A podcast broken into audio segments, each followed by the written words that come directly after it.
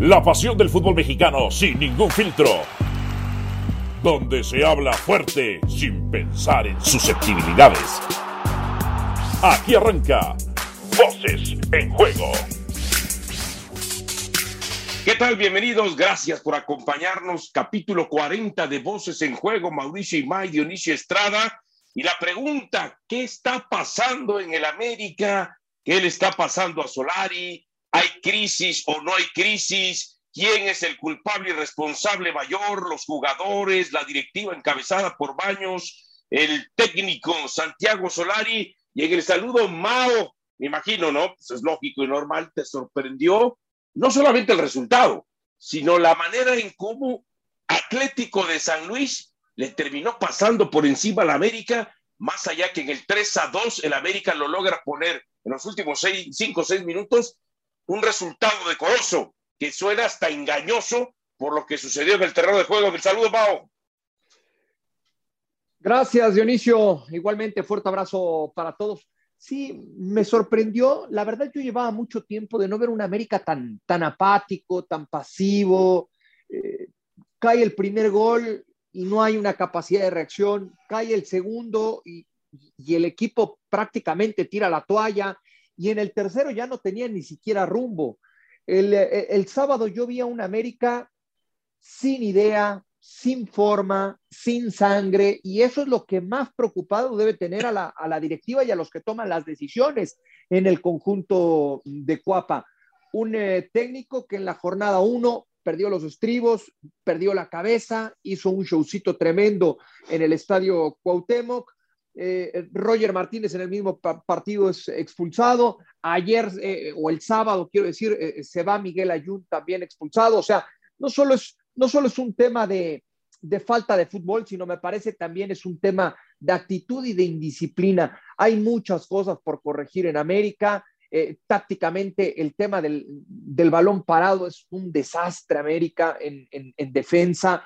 Desarticulados los centrales, traían una fiesta Jordan Silva y Cáceres, y Cáceres, y después Jordan Silva y Meré. Eh, lo de Cáceres ahora, de acuerdo al reporte médico, una luxación en la clavícula. Y la verdad es que yo no le veo, yo no le veo remedio a corto plazo al conjunto de las Águilas del la América. Y si no viene esa solución en un, en un tiempo corto, en, en pocos días, en pocas jornadas, si no se nota una mejoría, me parece que el tiempo estará contado para el técnico de América. Una vergüenza total lo que vimos del América el sábado anterior en la cancha del Estadio Azteca. Un equipo que tiene siete partidos sin conocer eh, la victoria. Es cierto, tres de este torneo, pero eh, los cuatro últimos del torneo anterior tiene un partido pendiente. Eh, dos derrotas consecutivas en el América y aunado también a lo que mencionabas de las expulsiones, tanto del técnico en el primer compromiso como Roger Martínez, como Miguel Layún, no olvidar que, y el otro día las escuchábamos en uno de los espacios de ESPN, las declaraciones de Gilberto Adame, ¿no? El 22 de enero, cuando después de la derrota ante el Atlas, si no mal recuerdo, él decía, bueno, pero ¿por qué hacen tanto escándalo? Es una derrota nada más. Sí, es una derrota, pero lo del sábado no es solamente una derrota, es la forma en que terminas perdiendo, es la forma en que San Luis te termina pasando por encima, porque a ver, antes del primer gol ya había habido un cabezazo que sacó eh, perfectamente Memo Ochoa y después se vino el gol. Después al minuto 9, San Luis tuvo otra jugada de gol. Al 17, un gol anulado este, eh, a Sanabria. Es decir, eran constantes los arribos del equipo del Atlético de San Luis, que además en ese momento, todavía en este partido, contaba con técnico interino. Técnico interino, porque el técnico que contrataron ¿eh? el señor Jardán, que es el, el que ganó la medalla de oro en los Juegos Olímpicos de Tokio, estaba en la tribuna. Es increíble cómo Berterame y Abel Hernández se hicieron pomada a la central de la América. Es increíble que de pronto había un espacio tremendo entre la línea de volantes y la línea defensiva de la América. Y, y ese espacio lo aprovechó perfectamente Atlético de San Luis. O sea, hay que, hay que establecer que no solamente es el resultado, son las formas. Además, un equipo que tenía 11 partidos en ganar. Además, un equipo que no eh, eh, eh, metía gol y va y te mete tres. Y va, lo que antes era la super fortaleza de la América, de cómo defendía, y no su sector defensivo y Ochoa, sino el bloque defensivo que arrancaba desde el medio campo o a veces hasta de los hombres que estaban en punta, hoy prácticamente se ha desmoronado. La principal fortaleza del sistema y estilo de Santiago Solari se ha venido abajo. Y viniéndose abajo, el América se ha venido abajo. Decías hace un momento, pocas fechas para poder recomponer el camino. ¿Qué son pocas fechas? ¿Dos? ¿Tres? Sí, sí. ¿Cuatro? ¿Cinco más? ¿Qué tanto crédito? No, no, para mí, para mí hay dos jornadas para, para, Santiago Solari y en esas dos jornadas encontrar una mejoría en el equipo, evidentemente acompañado por un resultado positivo. Ahora, hablamos de las responsabilidades de Solari. Sí, por supuesto, en, en un porcentaje muy alto de responsabilidad del técnico argentino. Ahora, también hay que hablar de los futbolistas, de aquellos sobre todo que llegaron como refuerzos. Los refuerzos tienen que llegar a un equipo para eso, para reforzarlo, para marcar diferencia desde el primer partido. Y en América no ha habido un jugador que marque esa diferencia. Meré le costó trabajo los minutos que jugó y dirán, va llegando. Pues va llegando y no, porque tuvo toda la fecha FIFA para trabajar, para ponerse a punto y entonces empezar a marcar diferencia en cuanto tuviera su primera oportunidad que le llegó el pasado sábado ante San Luis. El caso de Otero, lo de Otero fue dramático el sábado, no tocó ni la pelota en 40 minutos, me parece que en 40 minutos, por ahí del 42 es cuando llega a ser una jugada por el costado de la derecha. Lo de Cendejas más participativo, pero no termina por influir o por gravitar. Lo de Jonathan Dos Santos, entiendo que conoce la posición de, de, de escudo, ¿no? En esa formación de 4-3-3, en ese volante de recuperación nominal, pero creo que no es donde mayor provecho le sacas. Y me dirán, bueno, pero está lesionado Pedro Aquino. Sí, pero tienes a Naveda, uno, un, un, contención natural que pudiste haber utilizado de, de arranque. Lo de Diego Valdés, ¿por qué Diego Valdés sigue sin arrancar los partidos? A, mí me gustaría que explicara Santiago Solari qué es lo que tiene Diego Valdés y qué es lo que tuvo Diego Valdés para no contar con él desde el arranque de la temporada. Entonces, también tenemos que, responsabilizar a ciertos eh, jugadores. Lo de Miguel Ayun, no lo voy a disculpar por lo que hizo. Me parece que, que es expulsión, que pisa al rival, que en, esa, que en esa situación podía hacer algo con tal de evitar el contacto con el rival pero también hay que decir, en ese momento se necesitaba que un futbolista por lo menos, y ojo, no, no es que sea mala leche, malintencionado, pero por lo menos que alguien mostrar algo de sangre, de carácter, ¿no? Una patada, hacerle algo al rival. América estaba prácticamente muerto en, en, la cancha, así que llego a entender hasta cierto punto la reacción de, de Miguel Ayun. Insisto, este América pareciera que no tiene rumbo y le queda muy poco tiempo para corregir. Si en esos próximos dos partidos no tiene la capacidad de mostrar algo distinto, creo que el ciclo de Santiago Solari estaría llegando a su fin. Mira, yo pienso que por la cantidad de puntos que terminó realizando en los últimos dos torneos, en uno fue sublíder, en el otro fue el líder de la competencia, el crédito se puede hablar, ampliar por lo menos hasta la fecha 7 u 8, ¿no? Casi a la mitad eh, eh, de la temporada. Los próximos dos partidos que vienen del América, uno es visita a Torreón, un Torreón que no ha ganado, que ha recibido 10 goles en, eh, en cuatro partidos, este, que Caixinha no le encuentra la, la vuelta al círculo y después este, recibe a Pachuca. Pachuca que ya lo vimos con Almada, cómo ha mejorado, que está metido en la parte alta de la tabla y que además está jugando eh, muy bien. Entonces, eh, hay que ver eh, si realmente Santos puede ser un parámetro, porque Santos hoy está igual de malo, peor que el América. Y Pachuca, bueno, pues ya sabemos, siempre es un equipo que le complica al conjunto americanista. Ahora, hablabas de las responsabilidades de los jugadores, que por supuesto la tienen, también de Solari, porque yo me pregunto, cuando viene la eliminación ante Pumas, ¿eh? acuérdate que hubo 16, 17 días de descanso de América por el parón de la fecha FIFA. Y cuando juega, sobre todo el partido de vuelta, es súper exhibido por Pumas. O sea, no estamos hablando del resultado nada más, estamos hablando de la exhibición. Hoy vienes igual de un parón ¿no? De fecha FIFA. Y bueno, pasa lo mismo que con aquella eliminatoria contra Pumas. Es decir, el rival futbolísticamente fue mejor que tú. Yo pregunto, entonces, ¿qué hace Solari en todo, con todo ese tiempo? ¿En qué está trabajando? ¿En qué muestra eh, eh, eh, le, trata de dar mejoría al equipo que no se la da? Porque a mí se me extraña que justamente después de un parón, aunque no tenga a todos los jugadores, pues el, el América se ha visto pésimo, se ha visto horrible. Y a ver, yo sé que mucha gente, no sé si tú, no sé si tú eh, seas de los que piense eso, pero de pronto como que quiere quitarle responsabilidad a Santiago Baños. Y Santiago Baños tiene también su responsabilidad, tiene su culpabilidad, porque es muy bonito ahorita decir, ah, no, pues es que trajo Otero, trajo a Valdés, trajo a Jonathan, trajo a Meré, y ahora el América se gastó 20 millones de dólares o más eh, eh, en estos refuerzos. Sí, ¿y antes qué? Y antes también los que había traído y también se fueron por la puerta de atrás, o alguno que otro que funcionó. Entonces, es la responsabilidad de todos. Y todavía hoy el americanismo, y tú lo ves en redes sociales, ya empezaron desde hace tiempo con el fuera Baños. Ya empiezan a, ahora con el fuera este, Solari.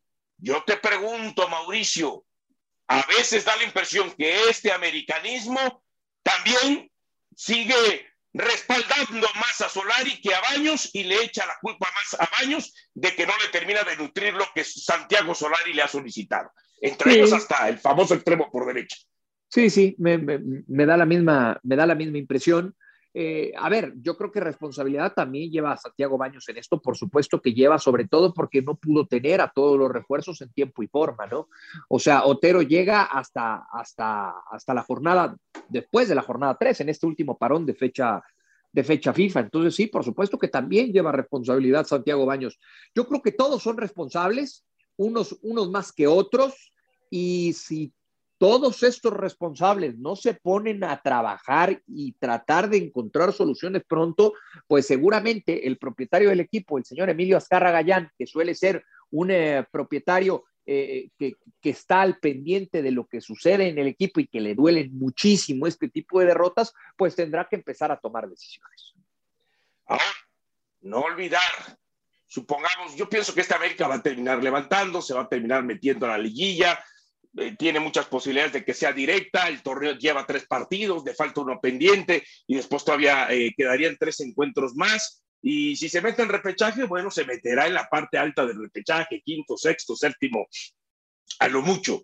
Pero eso sí, eh, si este América, y vamos a hablar de Monterrey un poquito más adelante en el siguiente segmento, no es campeón, a, como lo, a lo que estamos viendo ahorita, Solari no va a terminar el año y medio de contrato que le falta, porque tiene contrato justamente hasta junio del próximo año. Por lo menos eso es lo que él ha dicho. Es que Entonces, además. Yo veo en junio que si no es campeón, es más, si no llega ni a la final, lo van a echar. Y más con estos antecedentes que estamos teniendo. Es que además, Dionisio, dices eh, calificar por medio del repechaje, pues ese ya sería un retroceso porque América ha calificado los últimos torneos y América está obligado a calificar siempre dentro de los primeros cuatro de manera, de manera directa. Entonces, ese sería el primer retroceso. Ya si no sale campeón, bueno, estaríamos hablando de un, de un fracaso, porque a diferencia de otros, eh, de, otras, de otros torneos, de otras temporadas con Santiago Solari, me parece que en esta ocasión sí tiene un mucho mejor plantel, así que eso no puede ser una justificación. Yo te pregunto entonces, ¿termina Solari el torneo? Uh, qué brava pregunta. Eh, tengo mis dudas. Ok. Yo te contesto, lo va a terminar, pero no, al no ser campeón, se va a ir. Lo no, yo, no estoy, yo no estoy tan seguro que lo termine. ¿eh? Bueno. Yo no si estoy tan así, seguro que lo termine. Ya lo veremos en otro. Sucedido, sí. so, sobre todo por lo sucedido el sábado. Me parece que lo del sábado va a ser, eh, o, o, o ya fue una piedrita muy grande en el camino o una piedra muy grande en el camino de, de, Santiago Solari. Y de ahora en adelante no tiene nada más que eh, presentar una cara completamente opuesta y no sé si tiene el tiempo suficiente para hacerlo. Bueno, yo, yo pienso que en los próximos capítulos de Voces en Juego eh, tendremos nuestra respuesta. Ahora, si Solari se va, pues bueno, eh, simple y sencillamente será otro técnico que venga de Europa, que no le va bien por lo menos en cuanto a títulos en México y que a veces, insisto, compramos tan fácilmente espejitos, compramos tan fácilmente humo, pensando que eh, lo de allá que venga, eh, todo, es aparentemente mejor y con eso se van a solucionar. Ya nos hemos dado cuenta que, que no están así. Vamos a la pausa en Voces en Juego. Regresamos con el segundo segmento para hablar de Monterrey y su vergonzosa participación en el Mundial de Clubes y quiénes son los que están en este momento dominando la Liga MX. Voces en Juego. Mauricio Imay, Dionisio Estrada, Voces en Juego, capítulo 40, bajo la producción de Gabriel Garduño.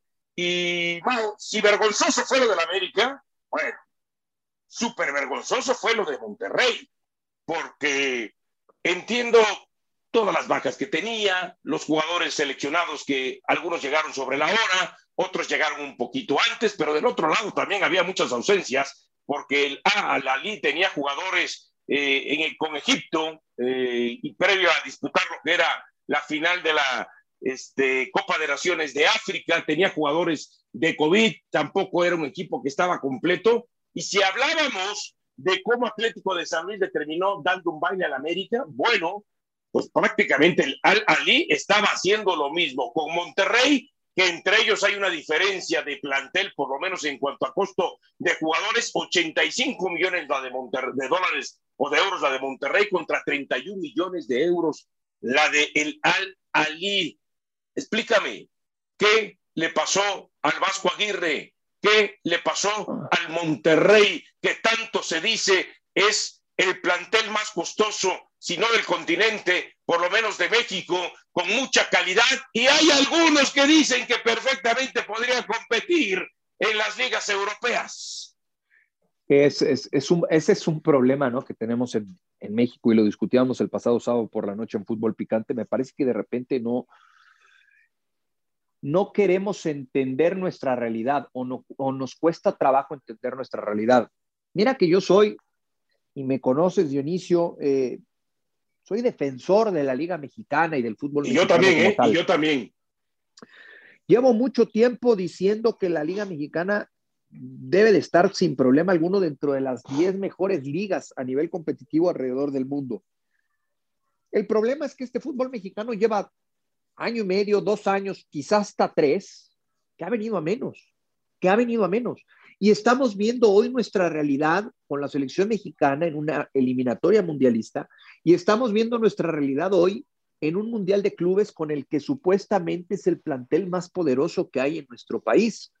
Rayados de Monterrey, ¿Qué pasa con Rayados de Monterrey? A ver, yo jornada tras jornada en el torneo local vengo esperando que este equipo dé el salto de calidad porque nadie puede poner en tela de juicio el talento de sus futbolistas. Hombre, ¿cuántos, cuántos futbolistas seleccionados, no? Andrada en Argentina, John Estefan Medina en Colombia, el Cachorro Montes en México, Jesús Gallardo en México, Craneviter no es seleccionado en Argentina. pero en, Costa Rica. En, algún momento estuvo dentro de los primeros planos del fútbol argentino con el conjunto de River, Joel Campbell con eh, Costa Rica, Funes Mori con eh, México, eh, entonces, y, le podemos seguir, ¿no? Y le podemos seguir. El tema es que a nivel colectivo, y aquí es donde recae la responsabilidad en Javier Aguirre, no termina por desplegar un buen fútbol.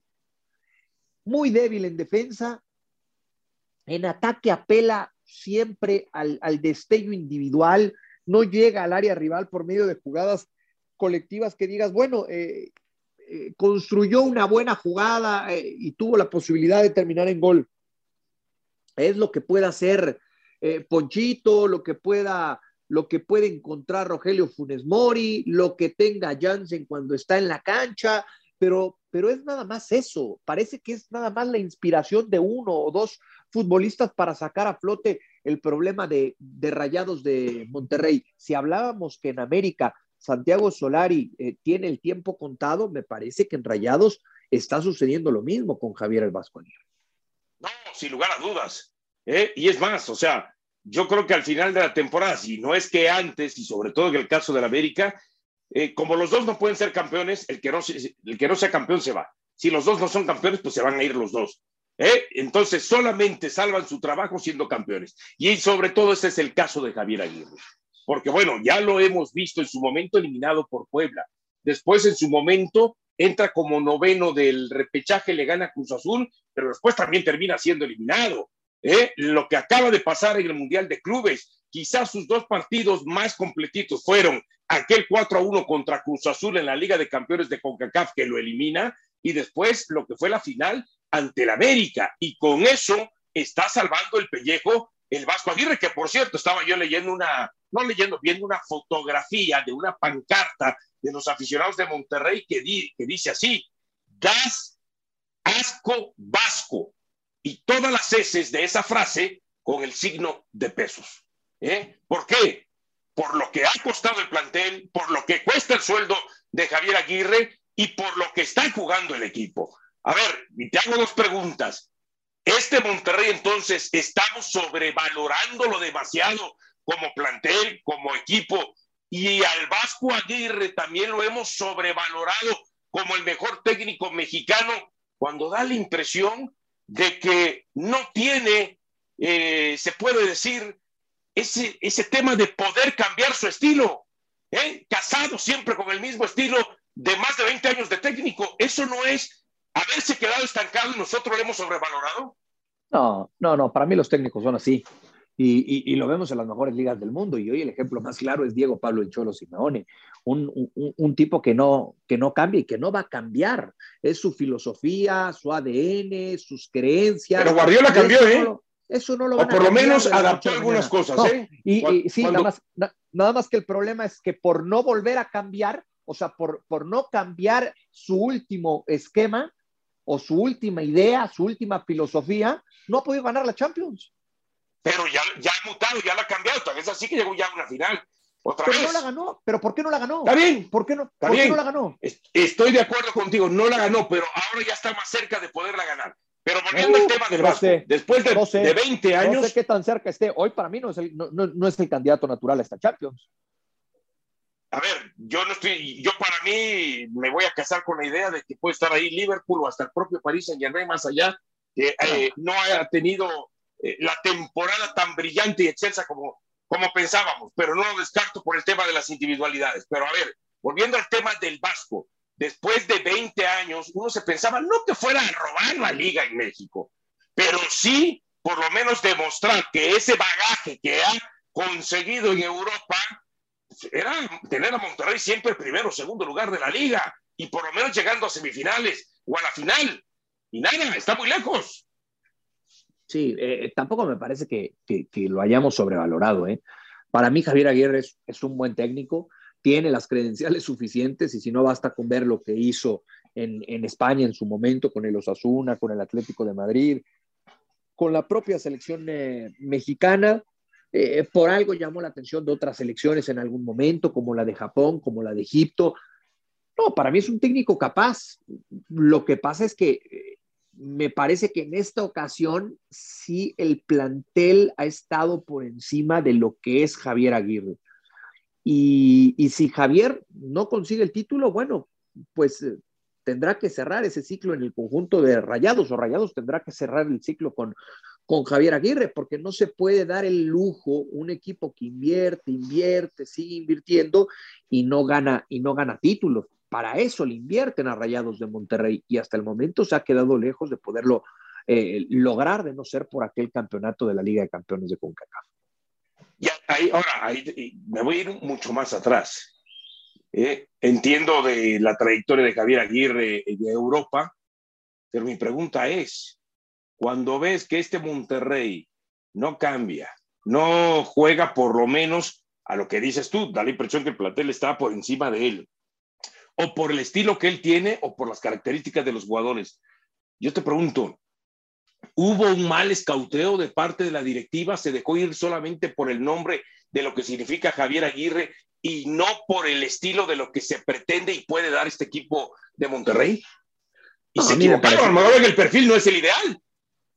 A mí, a mí me pareció una buena apuesta por lo, que, por lo que significa Javier Aguirre, por lo que ha hecho Javier Aguirre a lo largo de su carrera, por, por, por, todo lo que te puede entregar un técnico como, como Javier. El tema es que ya en la, práctica se ha, quedado, se ha quedado corto y eso no lo puede ocultar absolutamente, absolutamente nadie. Y con, con, esa declaración que seguramente quedará marcada, ¿no? De que tiene un plantel corto, cuando estamos hablando de los planteles más completos que hay en el fútbol mexicano en la actualidad. Y así como te dice en el primer segmento la pregunta de que si terminaba Solari el torneo, ¿termina Aguirre el torneo? ¿Termina Aguirre el torneo? Sí, sí lo va a terminar. Sí lo va a terminar me parece que no va a ser campeón y hasta ahí, hasta ahí va a llegar el Vasco. Coincido contigo en esa parte. Y hablando de equipos que sí están convenciendo, bueno, la liga de los no grandes hasta el momento, de los equipos de perfil bajo, de los equipos modestos, porque no veo por lo menos arriba, más allá de lo que este, eh, pueda ser Cruz Azul más adelante, no veo ni a Cruz Azul ahí, ni a la América ahí, ni a Chivas ahí, ni a Pumas ahí. A los que veo son al Puebla, al Atlas, al Pachuca. Eh, ¿Dónde está el éxito? ¿Dónde está el éxito de un Pachuca que está con técnico nuevo, que ya conoce el fútbol mexicano? De un Puebla con el Arcabón, que bueno, eh, se me hace exagerado, que ya hay mucha gente que lo pone como candidato también a la selección. Señores, vayámonos con calma. No, el Arcabón sigue, tiene que seguir madurando en el fútbol mexicano. Es su tercer torneo, sí le ha sacado provecho, mucho por poco y a veces con jugadores que se le van. Y el tema del Atlas campeón, que quizá Mao, el principal problema del Atlas que yo le veo, que lo estamos esperando desde el torneo anterior, es que tiene 11, 12, 13 jugadores. Veíamos en la última alineación que el único distinto es, en lugar de que ya no está Angulo, pues pones Aguilera, los otros 10 son los mismos que jugaron continuamente 12, 13 últimos partidos del torneo y ahora prácticamente está igual ¿En dónde está entonces el éxito hasta el momento de estos tres equipos para estar allí en la parte alta de la tabla? a ver, en, poder plasmar la idea que tienen cada uno de, sus técnicos. A mí lo del Arcamón me parece sensacional. Me parece hoy el mejor entrenador del fútbol mexicano con un... O sea, ¿tú sí lo quieres para la selección también o qué? Para la selección no, pero me parece que, tendrá que ser el técnico de un equipo importante en el fútbol mexicano muy pronto. Ha demostrado su capacidad, ha demostrado su, talento, además con un, con un fútbol bastante, bastante agradable, atractivo, agresivo, propositivo.